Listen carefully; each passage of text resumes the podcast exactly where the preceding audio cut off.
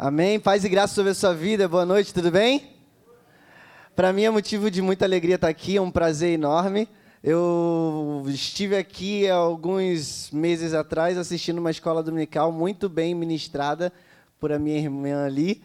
Né? Ela teve isso, você ministrou e eu fiquei quietinha aqui no meu canto. Eu sou meio assim, eu saio de manhã, não aviso para minha esposa onde vai, nem para onde vou, porque o Espírito Santo me diz para onde eu vou.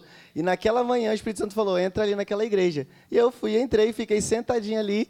Vi uma galera jovem muito animada na escola dominical, fiquei muito feliz. Eu falei, é difícil ver jovem na escola dominical, mas aqui é um lugar que tinha. Então fiquei feliz por isso. Eu falei, nossa, que legal. E eu fiquei quietinho no meu canto, me perguntaram coisas, falei, não, tudo bem, deixa eu quietinho aqui. Só estou aqui recebendo, porque eu precisava receber naquele dia. E eu assim como também cheguei aqui precisando receber muito e eu fui ministrado por esses irmãos aqui, tremenda adoração, tremendo que Deus já liberou aqui nesse lugar. Eu creio que eu estou aqui apenas como servo para contribuir com o que o Senhor já está fazendo aqui, amém? Uh, bom, durante esse dia eu trago aqui já um abraço do meu pastor Daniel, sou da igreja Peniel aqui em Tribobó, né? Sou líder de jovens lá e adolescentes, meu Senhor da glória mas a gente serve, a gente ama, né, um bom tempo.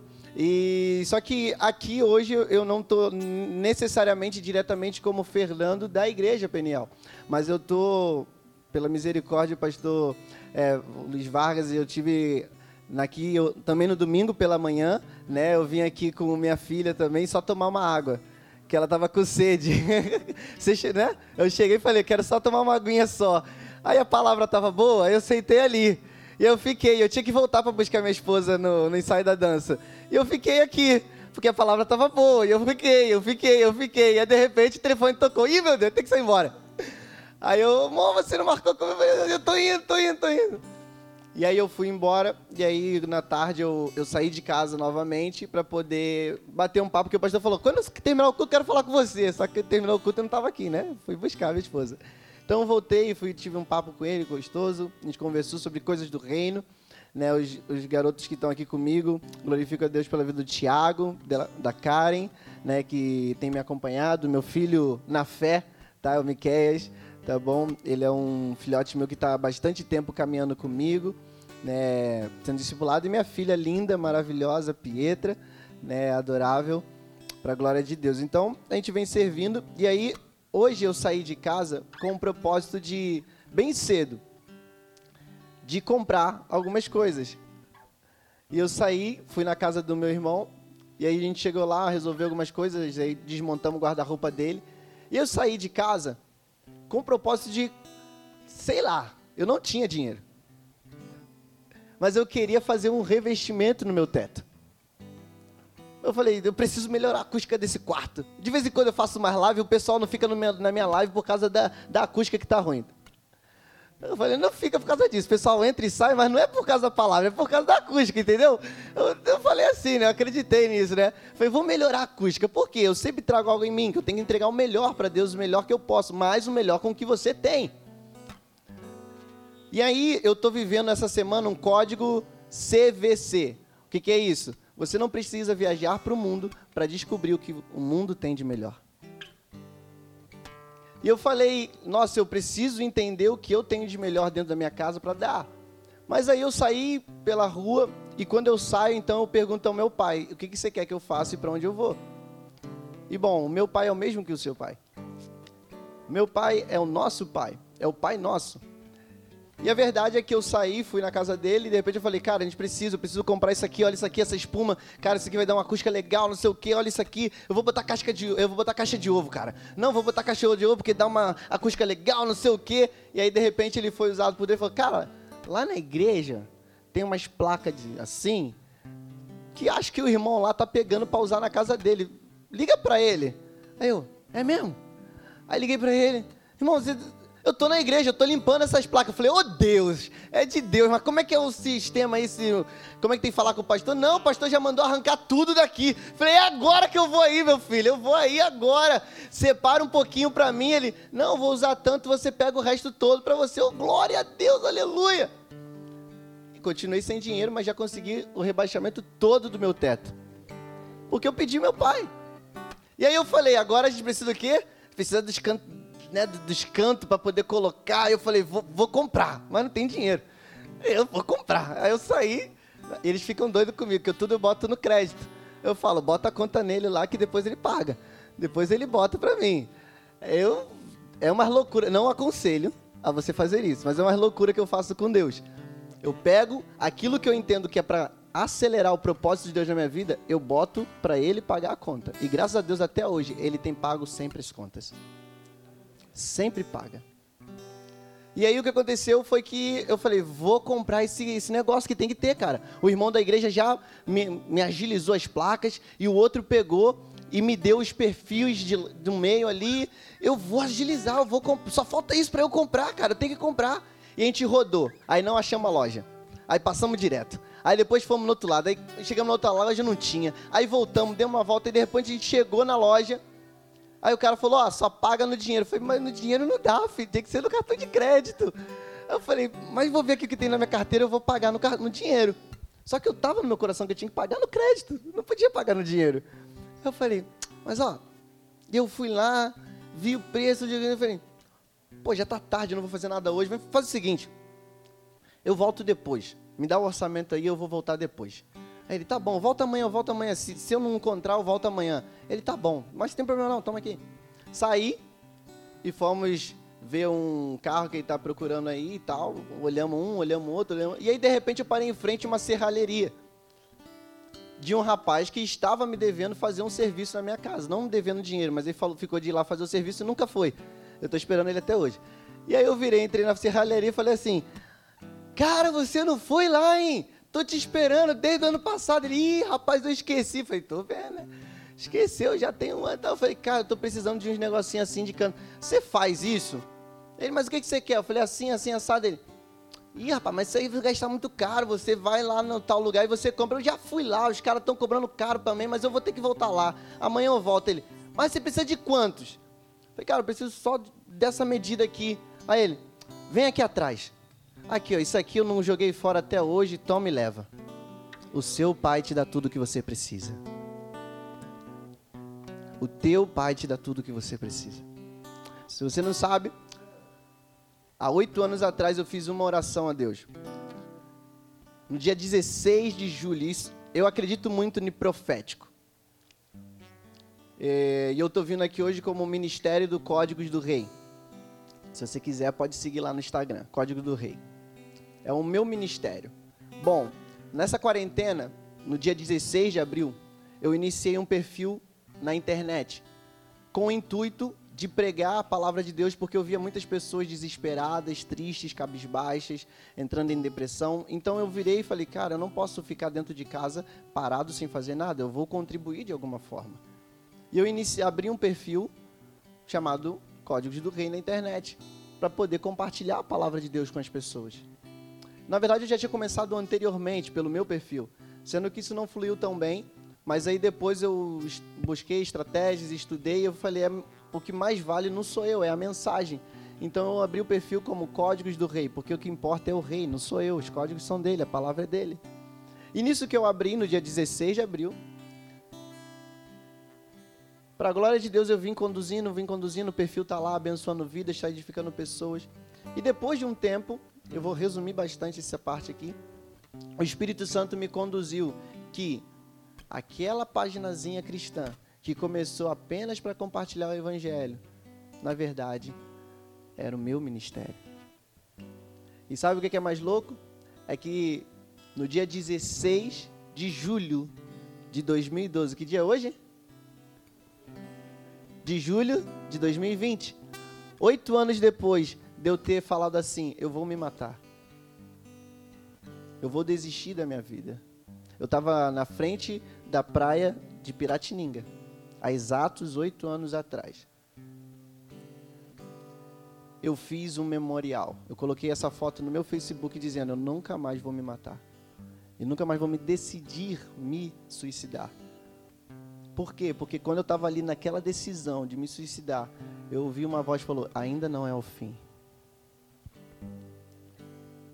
E aí eu já era eu não tinha meu pai presente na minha vida, tinha uma vida muito turbulenta mas nunca me debandei para o mau caminho, para a glória de Deus, graças a Deus pelas orientações e ensinamentos da minha mãe.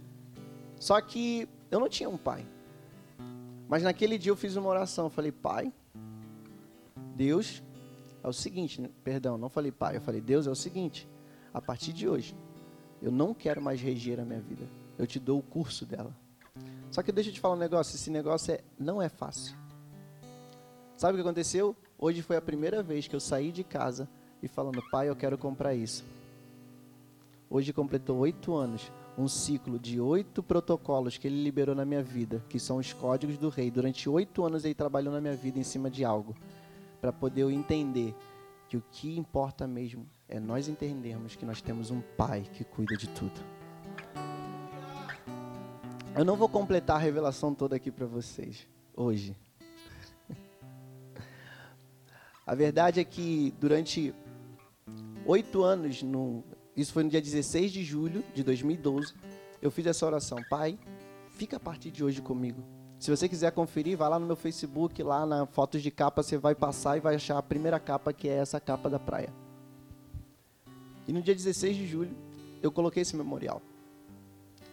E o que aconteceu foi que, naquele mesmo mês, no dia 27, 28 e 29 de julho, a gente teve o nosso primeiro acampamento de jovens lá na igreja, que era chamado de Acamp Fire.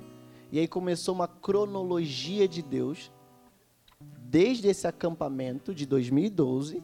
Em 2013 ele teve um congresso no começo do ano, teve outro acampamento no meio do ano, e normal de jovens, né? Tem acampamento todo ano para poder tentar manter esse jovem na igreja, né? E eu estava lá. Só que esses acampamentos foram sequenciais até o último que foi ano passado. Eu vou falar os temas para você, porque os temas, um deles eu escolhi, outro meu pastor escolheu, outro um grupo de líderes escolheu, um outro, um outro líder escolheu, e ninguém planejou nada, tá?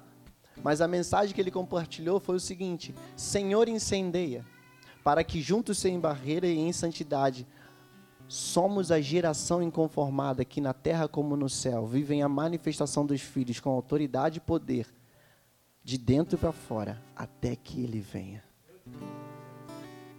Um ano, um tema, e no final ele falou que nesse ano a gente não pôde fazer a camp. Quem disse que não? No começo da quarentena eu falei, é uma janela de transferência para eu aproveitar o melhor tempo para minha vida. Sabe por quê? Eu sempre participei dos agendamentos de acamp e organização, mas eu nunca pude ter de verdade um acamp para mim. O pastor sabe como é que é isso, né? A gente está na organização, tá a gente está recebendo, mas não é total, não é completo. A gente sempre está se doando, a gente tem que estar desgastando parar e receber total, nunca. Como liderança, né, irmão? Nunca. Mas a gente não está triste por isso, porque a gente está querendo dar, dar e ver o melhor resultado naqueles que estão recebendo aquilo dali. E o que aconteceu foi que, quando virou essa chave do coronavírus e veio essa situação, eu falei: Deus, eu não vou trabalhar, porque eu, sou, eu era Uber, eu não vou trabalhar porque eu não vou levar doença para casa, eu vou ficar dentro de casa, cuida de mim. E a partir de hoje, eu vou ficar aqui em casa, me desculpe a expressão, mas é algo que eu gosto muito, sentando bambu na oração. Eu vou ficar em casa orando. Eu vou quebrar tudo na oração, no joelho. Vou orar muito. E comecei a aumentar os turnos de oração. Sabe por quê? Se eu precisava trabalhar e me desgastar, e agora que eu estou em casa o dia inteiro, não preciso desgastar o meu corpo, então vou desgastar no espírito, vou orar, vou orar. Eu ficava madrugadas em claro, orando, orando, buscando o Senhor, fazia mais jejum porque eu não estava gastando energia, então estava orando, estava orando, estava ali me desgastando, fiquei até um pouquinho mais magrinho, e orando, e orando, e orando, e orando, e orando, e orando, orando, orando, e aí o que aconteceu? Eu vivi o meu acampe. Só que aí o que aconteceu? Nada é sobre nós. Lembra que no dia 16 iniciou uma página? O Acamp só resultou em algo para continuar abençoando as pessoas. Ei, Deus quer te levar para o secreto para te glorificar em público. Só que o único segredo é você querer ir o secreto não por causa do público, mas por causa dele. A grande diferença é que quando a gente ouve essa mensagem de Jesus falando, ei, em Mateus 6, que é um texto que eu mais amo, e que esses, todos esses códigos que você ouviu, todos eles estão em Mateus 6. Você pode abrir essa palavra em Mateus capítulo 6, versículo 9. Diz assim, ó: Portanto, orareis assim: Senhor, incendeia. Pai nosso que estás nos céus, paternidade, juntos sem barreiras. Ele começa a fazer uma cronologia, ele começou a liberar no meu coração, ano após ano, que cada tema era uma analogia, uma referência da oração do Pai Nosso. E no começo eu confesso a você que eu fiquei com a cara que alguns de vocês estão fazendo para mim. Que doideira! Mas ei, Deus escolhe, escolhe as coisas loucas para confundir as sãs, amém? E por isso que Ele nos escolheu e está enlouquecendo o mundo por aí.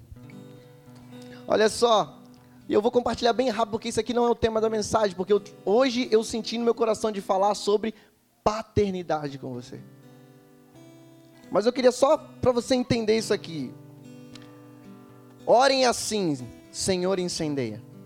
Pai nosso que estás nos céus, isso é junto e sem barreira. Santificado seja o seu nome, isso é santidade, meu filho, jovens em chama. Venha a nós o teu reino, isso é um fruto de uma geração inconformada. Assim na terra como no céu, realmente eu quero na terra como no céu. O pão nosso de cada dia. Ei, os seus filhos se manifestarem, eles vão dar o pão que não é só deles, mas são de todas as pessoas que precisam. O pão nosso de cada dia nos dai hoje. Perdoa as nossas ofensas, assim como nós perdoamos aqueles que nos têm ofendido. Isso é manifestar-se como filho. Eu não posso pegar e me movimentar nesse mundo sem um dia sequer liberar perdão para quem me afrontou. Não nos deixeis cair em tentação, mas livrai-nos do mal. Isso é autoridade e poder. Quando você não cai em tentação, isso é autoridade. E quando você não deixa que o mal sobrevenha sobre a sua vida, isso é poder de Deus. Pois teu é o reino, o poder e a glória. Isso só pode ser manifesto de dentro para fora. Você não consegue dizer, dá glória a Deus, mas se dentro de você não existe essa essência de glória, só existe um rio que Mateus 7 vai dizer que é de dentro para fora. E quando então você vive algo dentro, você glorifica o Pai do lado de fora. Ei, Mateus 5 vai falar que as suas obras são frutos da luz que está brilhando dentro de você para fora, para o mundo e é de dentro para fora. Não adianta fazer uma estética, não adianta botar uma roupa bonita. Eu tentei botar, viu? Ficou cansado, suado aqui com o fogo da presença. Eu tive que tirar. Porque o que importa não é a estética, é o que está dentro de nós. E sabe, aí depois, por último, ele compartilhou: tudo isso, meu filho, é para sempre. E é até que ele venha. E até que ele venha, eu só tenho uma pregação, meus irmãos. Desculpe se talvez vai ser enfadonha mas é os códigos do rei para a nossa vida é a oração do Pai Nosso. Eu sempre olhava para a oração do Pai Nosso, ela me cativava, me cativava, me cativava. E durante algum tempo Deus compartilhou comigo dois textos: Mateus, capítulo 6, versículo 9 e Atos 1, 8. Eu quero que esses códigos de vida, porque na verdade a oração do Pai Nosso não é um desenvolvimento de uma oração, de uma reza é um estilo de vida que Jesus quer que todos os filhos dele vivam. Para quê? Para que eu e você sejamos uma intervenção do reino na terra, até que ele venha e implante o reino na terra. Eu e você somos uma intervenção no reino, ou deveríamos ser. O que é intervir? Você lembra da intervenção militar? Quando tinha alguma coisa ruim e não funcionando e não perfeita, de repente vinha alguém e intervia. O juiz foi mandado. Ei, a terra estava totalmente bagunçada e cabulosa, o pecado estava aí cheirando mal diante de Deus. Os homens estavam fazendo holocaustos e se corrompendo nos holocaustos. E de repente veio quem? Jesus, ele o quê? Ele intervém no reino. Ele vem fazer uma intervenção na terra. Ei, a partir de hoje, algo novo começa. A graça vem sobre vocês. É uma intervenção do reino, mas ainda não é o fim. Eu vou vir implantar o reino nessa terra. Mas enquanto eu não venho implantar, vocês precisam ser intervenções do reino onde vocês estão. Em Jerusalém, na Judéia, em Samaria e até os confins da terra. E isso é a minha mensagem que eu vou liberar durante esses anos todos, da minha vida até eu morrer, que são os códigos do rei. Não é nada meu. Por isso que estou te dando um bom motivo para acompanhar lá o código do rei. Porque não é nada sobre mim, é sobre ele. Mas de vez em quando você vai ouvir algumas coisas, talvez minhas, das minhas experiências de vida. Mas eu queria falar com você sobre o que ele acabou de me dar enquanto a gente estava louvando. Amém? Você quer receber? Amém? Glória a Deus. Abra sua palavra então em Isaías capítulo 6, porque eu vou falar contigo de três princípios para que nós possamos viver uma vida de paternidade muito plena e bem desenvolvida. E esses princípios são que nós precisamos entender que ainda que nós nos achemos imperfeitos como Isaías era imperfeito, nós podemos nos achegar a Estevão, que era realmente alguém que tinha um olhar perfeito do trono, mas que na verdade isso só causa uma aliança eterna, como Apocalipse capítulo 8. Olha só, seis é o número da imperfeição, só ficou perfeito quando Deus descansou no Éden. Olha só, sete é o número da plenitude, da perfeição, e isso realmente foi o que Estevão viu em Atos 7. E por último, Apocalipse 8. 8 é o número da aliança, que vai ser eterno. Você, eu, nós, olhando para o trono dele. Por isso que eu te falei que Deus fala comigo em códigos. A Bíblia é codificada. Os números não são à toa. Nada é à toa. A minha vida não é à toa, a sua vida não é à toa. Você não está aqui por, por acaso. Não existe um, Hoje, para a glória de Deus, eu fui na casa do pastor Luiz Vargas para convidar ele para uma live lá na frente. Eu não causei isso aqui. Mas Deus sabia que precisava iniciar o meu ministério no dia 16 de julho, porque foi no mesmo dia que há oito anos atrás eu tinha decidido me matar. Ele falou: não é o fim. Quando você completar o ciclo de oito, que é a mesma mensagem, que tem oito temas, aí vai estar completo o que você pediu lá atrás que eu seja seu pai. Isso vai virar um retiro, tá? Já fazendo manchã. Isso vai virar um retiro chamado Miroitopê. Método Intervenção do Reino, oito protocolos. Paternidade, purificação, provocação, padronização, processo, plataforma, plenitude, plano eterno. Tudo baseado na palavra, não tem nada de Fernando, tá? Mas é, foi a experiência que eu vivi nesses oito anos de acampamento, que ele liberou e falou, Fernando, eu quero que você faça isso. Eu falei, tá bom. Só que algo que eu pego no Código do Rei, lá enquanto eu sempre prego, é que eu não gosto de alinhar só o espírito. Não que o espírito seja errado, ok? Mas que nós somos seres o quê? Tri? Tricômotos. Nós temos uma tricotomia. Corpo, alma e... Não, espírito, alma e corpo. Só que a gente fala errado, porque a gente aprendeu errado. A verdade é que Deus fez assim, ó, soprou espírito, depois se tornou alma vivente e aí o corpo ele colocou no Éden para cultivar e cuidar. Só que a gente entende errado, então a gente nem cuida e nem cultiva do corpo, nem vive como alma vivente e às vezes nem tem o sopro do espírito. Mas Deus ele quer realinhar as nossas vidas, ou pelo menos a minha ele tem realinhado nisso. E aí, para a glória de Deus, eu tenho entendido de viver o meu propósito dentro disso. Eu não estou falando que você é obrigado a fazer as mesmas coisas que eu, mas eu creio que talvez existem propósitos na sua vida que estão travados no campo emocional ou no corpo corporal, ainda que seu espírito esteja pleno. Sabe por quê? Existia uma palavra que me travou durante cinco anos. Essa palavra foi o seguinte: eu não te vejo como escritor no momento que eu estava de clímax emocional, muito alegre em compartilhar aquilo com uma pessoa muito importante na minha vida. De repente, quando eu falei isso, ela falou aquela palavra, eu não estava bem preparado emocionalmente para suportar aquela palavra. E o que aconteceu foi que aquela palavra travou durante cinco anos escrever livros, que é o que eu mais amo fazer, escrever. O que aconteceu foi que depois que eu acessei esse acamp meu, lembra? Para glória de Deus, para glória de Deus, para glória de Deus em sete dias eu escrevi meu primeiro livro. Para a glória de Deus. O que demorou cinco anos. Eu acessei uma palavra que não era verdadeira na minha vida, mas que estava liberando a minha vida. Fernando, não tem nada a ver. Bom, para você não, mas para mim, todas as vezes que eu entrei no computador para tentar escrever sobre a intervenção do reino, não foi. Sobre a história de amor da, do meu, minha e do meu mozão ali, não foi. Vários versos, poemas que eu tenho, músicas que eu tenho nunca foram possíveis de ser escritas e nem compartilhado, porque eu tinha bloqueios emocionais. A necessidade de aprovação paterna, porque eu não tive um pai. Sabia que você não tem que fazer nada na igreja? pastor vai me bater agora. Sabia que Jesus, às vezes a gente quer fazer alguma coisa na igreja para poder ser aprovado por alguém que a gente fez algo bem feito, não é verdade? Fala a verdade, não é? Mas sabia que Jesus começou o ministério dele sem precisar de fazer nada? E ele ouviu uma palavra do céu assim: ó, Este é meu filho amado em quem eu tenho muito prazer. O seu prazer não está no fazer, está em ser. Se você for fazer algo na igreja, faça, mas nunca para necessitar da aprovação do pastor do livro, porque senão isso vai te frustrar. Se for fazer, faça porque quer. Se for fazer, faça porque vai sangrar, porque vai doer. Porque Jesus falou que a obra é espinhosa.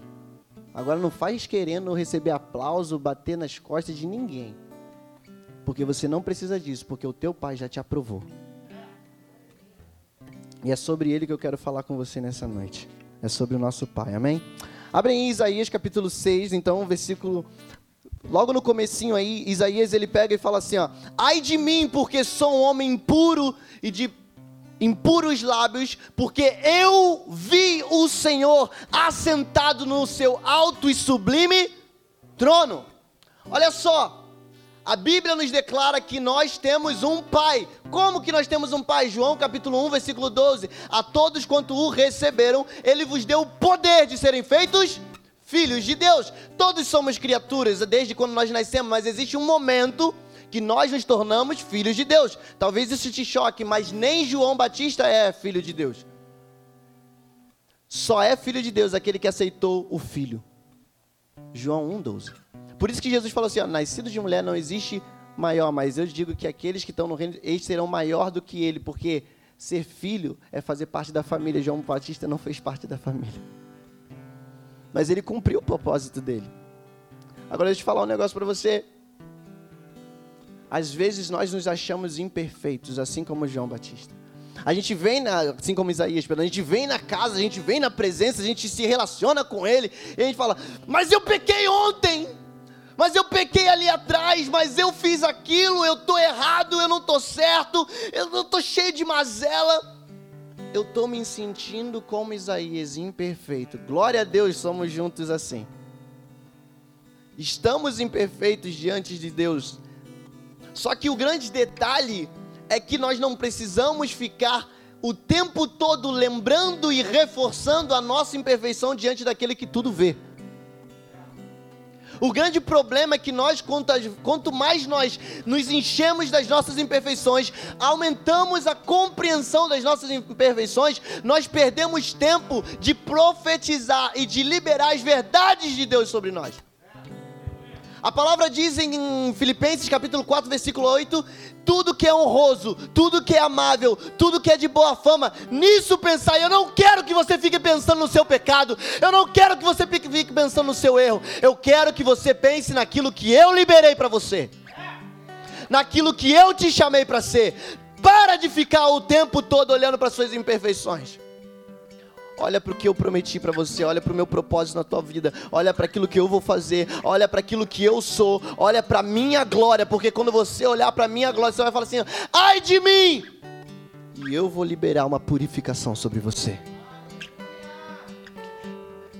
Ele não quer que nós ficamos olhando. Uma coisa é eu me confessar eu pedir perdão pelos meus pecados. Outra coisa é eu ficar martirizando a minha mente que ela não vale nada. E quando isso é uma mentira.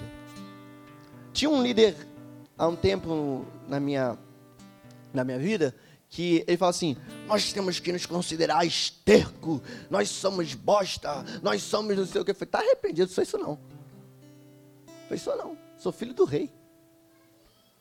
Sou irmão de Jesus. Eu estou com ele, segundo Efésios, assentado nas regiões celestiais. Eu não acho que Deus coloca bosta num trono. Eu não sou. Se você é, problema é teu. Eu não sou. Quer ser, seja. Quer se sentir assim, seja. Mas a Bíblia fala que você não tem que ser nem ser chamado de cauda, mas foi chamado para ser cabeça. Onde que existe alguém que tem bosta na cabeça? Tem alguns garotos por aí, mas eu não sou isso. Sabe? Às vezes a gente traz uns conceitos, umas linhas teológicas, um desenvolvimento, de, um achismo que não está na Bíblia e fica desenvolvendo isso como estilo de vida e só vai diminuindo aquilo que Deus chamou para ser luz para as nações. luz no teu trabalho, luz na tua escola, luz na tua faculdade, luz na tua casa, luz no teu bairro, na tua rua, mas se você já bota na sua mente que você é esterco, que você não é nada, repara bem, Paulo falava que nós nos consideremos assim diante de uma magnitude de nos humilharmos sempre diante da presença de Deus. Agora eu tenho certeza que se você fosse conversar com Paulo, você não ia ver um esterco. Quantas cartas ele escreveu? Ensinado aos pés de Gamaliel, letrado. De... Se hoje ele tivesse ia ser ministro das Nações, da Organização das Nações Unidas. Ia ser o tipo Bolsonaro, né? é, Paulo ia ser tipo Bolsonaro, meio doidão lá. Tem nada a ver com vocês, acabou. A gente não pode ficar nesse desenvolvimento de vida, isso é prejudicial, isso é maléfico, isso é diabólico. A Bíblia fala que o diabo ele veio para roubar, matar e destruir. Toda vez que você libera palavras de destruição para tua mente, você está só fazendo coparticipação com o diabo. Toda vez que você reforça o quanto que você só está fazendo coparticipação com o diabo, meu irmão. Mas a verdade é que você foi chamado para ser co-herdeiro de Cristo, das heranças dele. A Bíblia fala que ele já, ele não vai, ele já nos abençoou com todas as bênçãos espirituais no amado. Efésios vai falar sobre isso. Nós já somos abençoados, nós já somos plenos, nós já temos riqueza em Deus, já somos cheios da glória de Deus, já temos fruto, os frutos do Espírito Santo e só precisam ser desenvolvidos na nossa vida. Porque nós vamos viver uma vida achando como um primeiro momento de Isaías? Aí que está o detalhe, porque nós não temos tido ainda intimidade sincera. A Bíblia fala que no capítulo 1 até o capítulo 6, antes do capítulo 6, Isaías sempre vai contar assim, ó. Eu, Isaías, filho do profeta Amós. Eu, Isaías, filho do profeta Amós. Sabe o que estava acontecendo ali? Isaías ainda não tinha tido uma experiência pessoal, relacional com Deus. Então ele preferia falar sempre da referência do relacionamento do pai dele. Até quando eu e você vamos ficar falando, não, porque o pastor é top. Não, porque o líder é top. Não, porque o Theo Hayashi é top. Não, porque o, o Douglas Valência diz Eles são incríveis, mas eu também tenho uma vida incrível em Deus para viver. E eu não posso, talvez você não vai ser igual a eles. Mas você pode ser tudo que Deus te chamou para ser. Porque você tem um propósito. Você não está aqui à toa. Mas enquanto você não tiver um relacionamento pessoal, íntimo e extremamente sobrenatural com Deus, você nunca vai viver o teu propósito. Me desculpa, você nunca vai viver o teu propósito. Porque o propósito só é descoberto em quem é eterno. Porque o teu propósito é eterno. Aí sabe o que acontece? Isaías teve a sua experiência com Deus. Isso muda tudo. Mas Fernando, você não estava falando de paternidade? Eu vou chegar lá, calma.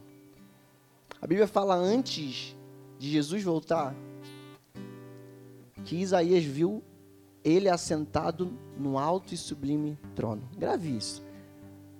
Isaías viu Repete assim comigo. Isaías viu ele, o meu pai, assentado no trono.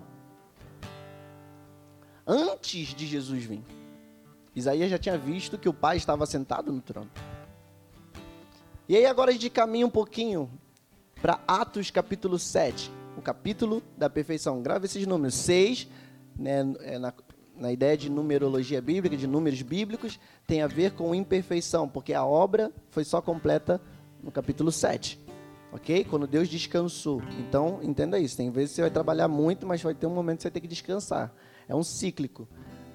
Por isso que muitos casamentos não passam do sétimo ano, ok? Porque no ano que era para descansar e regozijar de tudo que fez, só está em pé de guerra. Aí acaba. As crises dos casamentos são no 3 e no 7. Existe também decifração numerológica para cada um desses detalhes, tá? Por isso que muitos casamentos, quando chega a crise dos sete, já ouviu isso? A crise dos sete. É porque no sétimo, que era para descansar e regozijar de tudo que fez, não descansa, só está brigando. E aí não passa. Não passa. Os números, os códigos são pesados. É o que eu falo com o pessoal nas minhas lives. Os códigos são pesados. Você aguenta? Mas o melhor é que se a gente decifrar os códigos para nós, nós vamos viver melhor. Nós vamos viver descodificados, destravados em Deus. Para quebrar tudo na terra, né, pastor? Olha só, Atos capítulo 7, então vai falar da número 7. Se você está anotando aí, ó, 7 é o número da perfeição, é o número da plenitude, é o número da completitude. É o número 7. É quando está completo, quando a obra está completa. E sabe o que é obra completa? É morrer pelo Evangelho. A obra completa é morrer pelo Evangelho. O quanto que eu e você temos morrido pelo Evangelho. O quanto que nós temos vivido plenitude de morrer pelo Evangelho. A Bíblia diz que quando Estevão estava sendo apedrejado, estava sendo massacrado, estava sendo humilhado, estava sendo sangrando, ele o que aconteceu? Eu, ei, ei, ei, olha, eu tô vendo! Eu tô vendo de novo o que Isaías viu, eu tô vendo o trono de novo. Ele continua no trono. Quando eu era imperfeito, ele estava no trono. Quando eu tô morrendo por ele, ele continua no trono. A terra está em caos, o coronavírus está aí, mas ele continua no trono.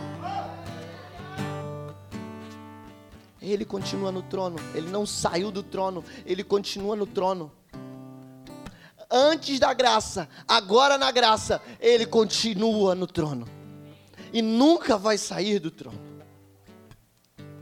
O detalhe é que nós precisamos desenvolver esse toque que Isaías teve para nos purificarmos e termos um relacionamento íntimo com Deus para que possamos de verdade morrer para o Evangelho. Sabe por que muitas das vezes nós chegamos no trabalho e alguém começa a falar mal de Deus, falar mal de alguma coisa e a gente não se pronuncia? É porque a gente ainda não morreu por a causa de Jesus. A gente ainda não teve um relacionamento íntimo, sabe por quê? Eu tenho um relacionamento íntimo com minha esposa. Quando alguém fala mal dela, eu vou lá e compro a briga. Só que lembra aquela esfera que a gente primeiro dá importância ao corpo? Tem muita gente que compra a briga do esposo e da esposa, mas não compra a briga de Deus. Porque não está bem resolvido no lado espiritual. Quer ver uma outra coisa muito pesada? A pessoa fica a semana inteira acordando cedinho para o dinheiro, mas quando chega na escola dominical, ah, vou dormir porque hoje é dia de descanso. Ué, por quê? Se você foi capaz de acordar a semana inteira por seu trabalho, para o seu dinheiro, o seu Deus é mamão, não é Deus. No dia que é do Senhor, você, ah não, Senhor, né, nada a ver. Sabe por que isso? O código mais pesado ainda, porque Jesus já pagou o preço, teu patrão ainda vai pagar. Por isso que você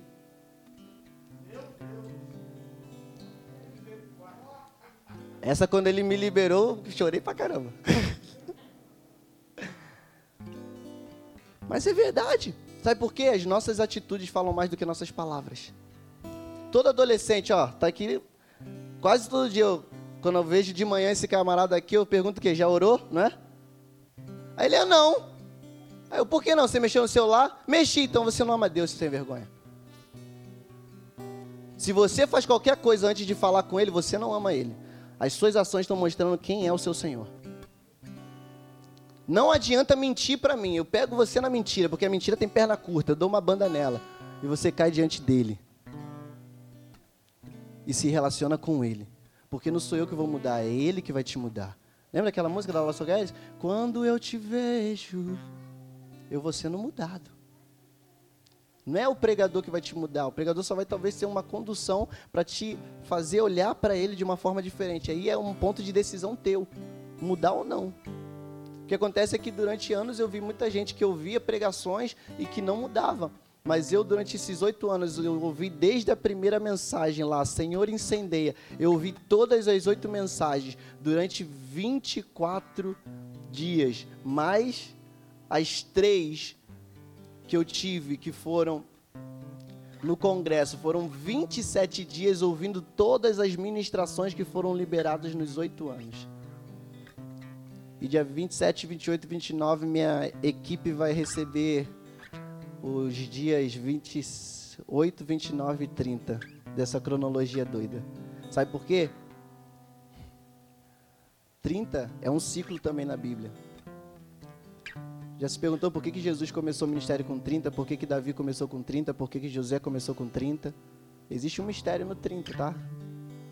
Eu ainda estou decifrando esse código. Mas existe um mistério muito profundo. Existe uma tridécada aí que tem que ser entendida. Corpo, alma e espírito, 10 anos para cada um, até porque quando você desenvolve o seu aprendizado normal de vida e alguém, a Bíblia fala assim, ó, ensina o teu filho no caminho que se deve andar. Você sabia que seu filho só ouve as suas palavras dos 4 aos 8 anos de idade em média?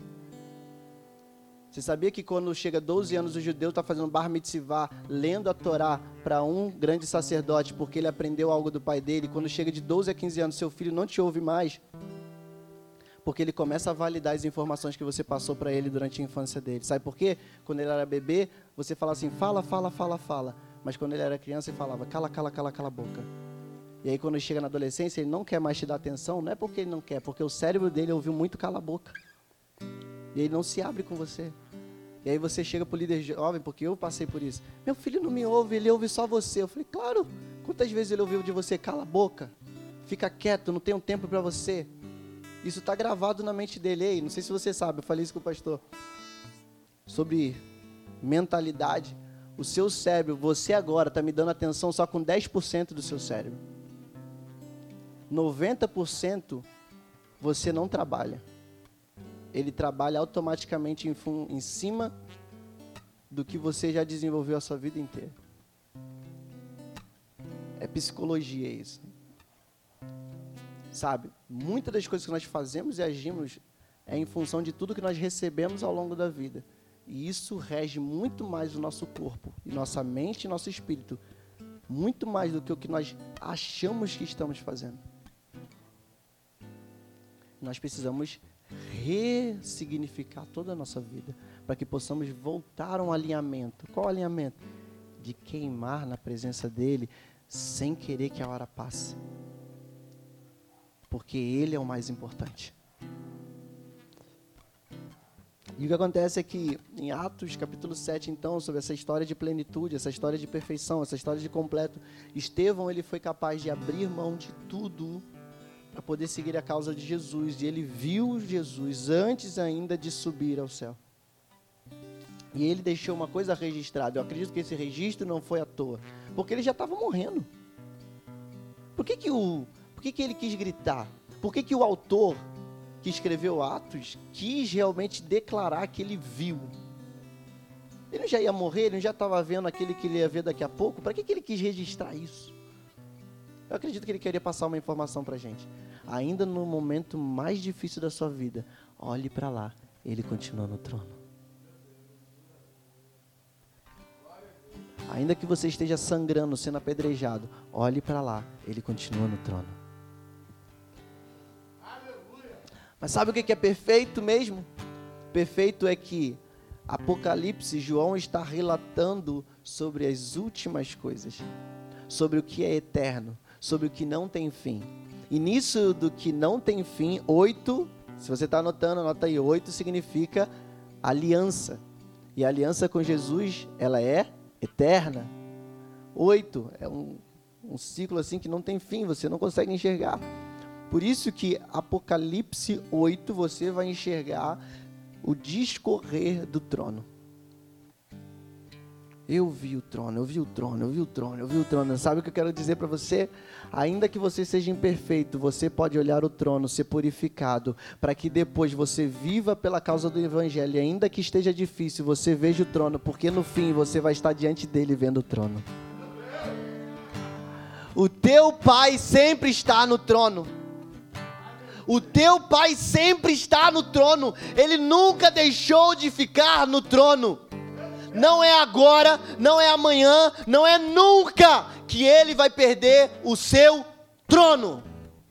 O único que tentou fazer isso foi derrubado e já está derrotado, e ele está debaixo dos pés da igreja. As portas do inferno não prevalecerão contra aqueles que estão em Cristo Jesus, a igreja. E ele continua no trono. A diferença é se nós estamos enxergando ele no trono eu escrevi uma das frases lá em um texto, eu falei um pouco sobre isso num, num vídeo de manhã, de tarde, de noite, não lembro. Fui lá no código, lei na página, eu falei assim, ó, só perde a cabeça. Eu botei até uma frase bem pesada e uma imagem mais pesada ainda. Eu botei um rapaz se enforcando com com arame farpado. Só perde a cabeça aquele que não enxerga quem está no trono. Só perdeu a cabeça nessa quarentena quem não enxergou Jesus. Porque se enxergar, você fala assim: tá tudo bem, tá, o, a terra está abalada, mas ele continua lá, tá tudo bem. Tá tudo bem, e eu sei que vai ficar tudo bem, porque com ele no trono é governo perfeito. Com ele no trono é governo eterno. Com ele no trono não importa a minha imperfeição, ele me purifica. Com ele no trono é garantia atrás de garantia. Com ele no trono, há oito anos atrás eu não, eu desisti de me suicidar e viver para ele. Há um ano atrás eu abri mão completo dos meus controles, eu abri mão do meu trabalho. Eu estava para ser colocado como coordenador da região inteira de Cabo Frio. O meu salário ia aumentar, minha vida também ia mudar um pouco, porque provavelmente talvez ia ter que morar lá. Mas eu falei: não, não, não. Deus estava me chamando há um ano para ser missionário em tempo integral. Sabe, não é, de, não é fácil dar o controle a Deus, mas é necessário. Eu não estou dizendo que você também vai ser missionário em tempo integral, mas você tem que entender o que Deus te chamou para viver. Obrigado. O que Deus te chamou para viver. Se for varrer a, o templo, eu já varri várias vezes. Ele me chamou durante um bom tempo para fazer aquilo. Sabe, o propósito eterno teu não é fazer alguma coisa na terra. O seu propósito eterno é ser filho de Deus. Essa história de, ah, o teu propósito é ser pregador, o teu propósito. Você acha mesmo que Deus ia resumir algo eterno a uma coisa que é passageira na terra? O que você faz aqui, o cara que toca aqui bateria é incrível, mas isso aqui não é seu único propósito, não, filho. Isso aqui é só um dos propósitos. Isso aqui, ó, toca que é uma maravilha, mas isso aqui é só um dos propósitos dele. Isso aqui é uma maravilha, mas isso aqui é só um dos meus propósitos. Deus ele tem múltiplos propósitos para os teus filhos.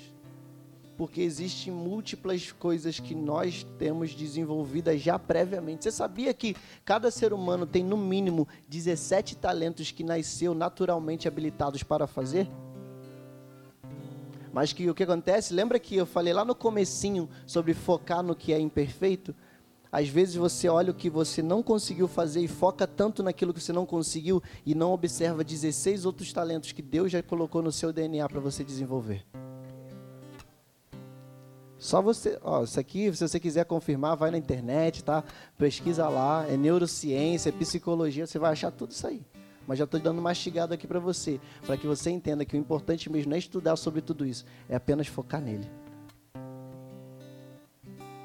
Sabe por que eu quero falar de sobre paternidade? Isso aqui foi só para você entender uma mensagem que é, os códigos são curtos. Talvez você foi como eu. Meu pai ele ele tinha um problema de ele tinha um grau de terretinia. O que, que é isso? É quando tem um sistema nervoso atacado. Meu pai ele era obcecado pela minha mãe. Nessa obsessão dele, ele batia na minha mãe, ele agredia a minha mãe. E logo novo, com umas 3, 5 anos de idade, minha mãe teve que se separar do meu pai totalmente. E aí então não tive mais a presença do meu pai dentro de casa. E eu tive que conviver com aquilo. A ausência do meu pai. Só que uma coisa é quando o seu pai morre. Outra coisa é quando o teu pai é, é vivo. E ele não é presente. E outra coisa pior ainda é quando teu pai é vivo, é presente, mas não liga para você.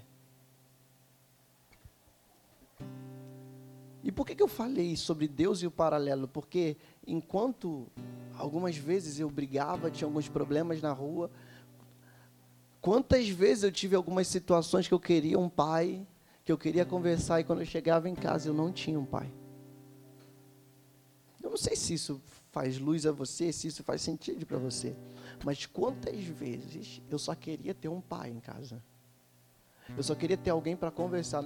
Não é que a minha mãe não prestava, mas olha só, você já parou para perguntar por que, que Deus é pai e não é mãe? Existe um motivo lógico para isso. Eu não estou desmerecendo aqui as mães, não. As mães são incríveis, são mulheres, mas a Bíblia fala: ainda que a mãe se esqueça do filho que ainda amamenta, eu, todavia, jamais me esquecerei de ti. Ele estar acima de qualquer mãe. Só que qual que é o problema? Muitas pessoas vivem como crentes e não como filhos de Deus. E sabe o que acontece?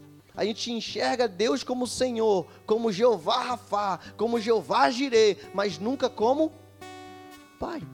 Sabe por quê? Porque o nosso pai causou uma má impressão sobre o que é pai. Então a gente pega mentalmente e joga isso para o pai.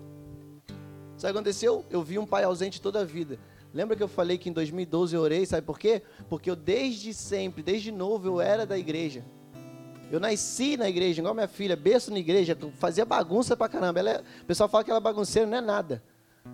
Fazia muito mais bagunça que ela. Nasci na igreja. Com sete anos já tinha revelação, via anjo. As irmãs ficavam doidas. Cadê o anjo? Foi, tá ali, ó, vê lá, lá doideira, não sei o quê. Novinho. Tem um, com novo já ficava puxando. O pastor aqui não tá. Hoje não tá, mas domingo ele tá. Mas eu chegava assim, ó, puxava a gravata do pastor. Eu quero cantar hoje, eu quero cantar hoje. Eu, pastor, hoje não dá, Fernando. Mas eu quero cantar hoje, pastor. Eu ia lá no púlpito na Assembleia de Deus, lá, eu ia lá, lá no, no Ipiíba, lá no, eu ia lá no púlpito, puxava a gravata dele, eu quero cantar, eu quero cantar. E aí ele às vezes deixava, quando ele não deixava, eu abria o berreiro.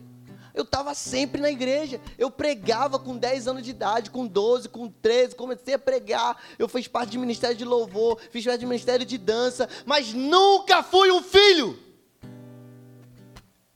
Eu era Mateus 7, 21. Senhor, no teu nome eu preguei, no teu nome eu fiz isso, no teu nome eu fiz aquilo, teu... apartai-vos de mim, porque eu não quero ninguém que faz, eu quero quem é filho. Eu não quero servos, eu quero relacionamento, eu quero amizade, eu quero filho, eu quero quem chega aqui e olha que eu estou aqui, ainda que o teu pai não estava dentro de casa, eu estou no trono olhando para você, esperando você entrar no teu quarto, chorar comigo e falar o que aconteceu de errado.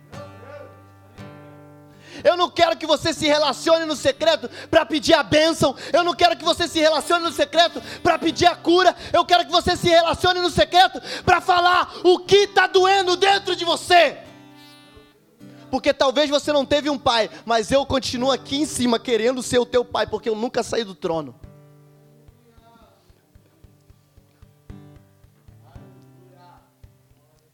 Não sei se você deve ter essa imagem, mas quando eu via filmes e, e, e, e, documentários e séries, eu lembrava da cadeira do poderoso chefão. A cadeira do chefe da casa. Essa imagem foi colocada na nossa mente. Sempre tinha alguém.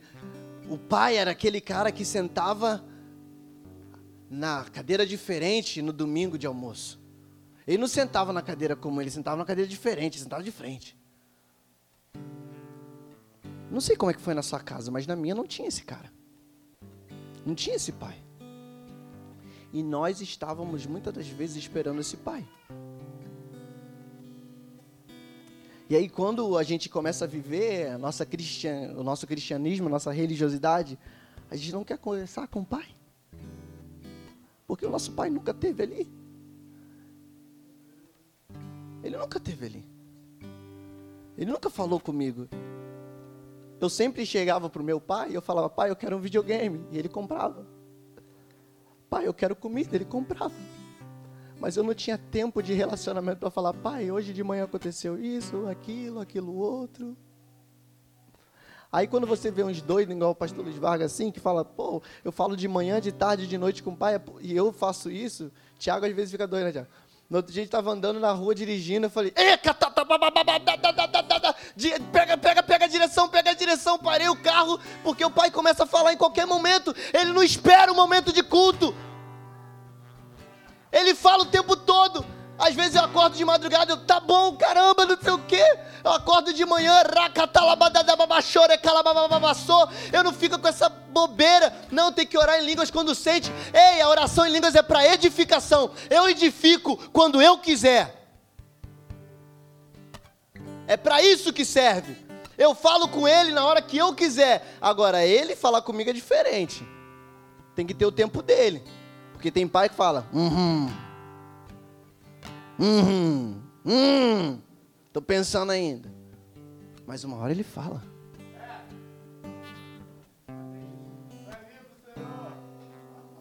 O detalhe é se a gente está falando com ele. Ou se a gente só está pedindo. Ou se a gente só está. Não sei o que a gente está fazendo. Mas a verdade é que ele quer falar com você.